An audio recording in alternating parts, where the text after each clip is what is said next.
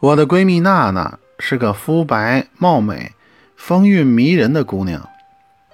上周她结婚了，她的新婚老公强子是一名专业的足球运动员，一家中超俱乐部的主力中场队员，身体健硕，肌肉发达，尤其是耐力特别棒。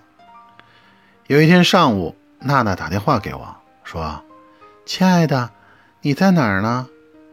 我回答，在家呢。有事吗？娜娜说：“我头疼，头晕的厉害，实在受不了了。一会儿你能陪我去医院看看吗？”我有点纳闷，问他：“你老公没在家吗？”他说：“他今天一早飞广州了。”这个周日，他们和广州恒大有一场联赛。我说：“好吧，我一会儿就到你家接你啊。”半个小时后，我陪娜娜来到了医院。进了诊室，医生问她：“姑娘，哪儿不舒服呢？”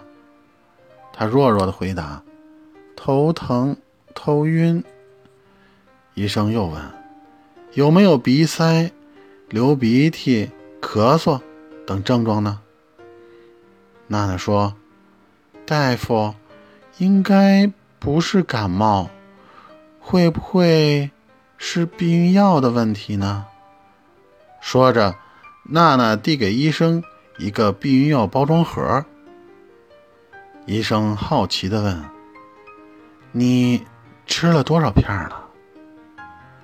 娜娜脸色微红。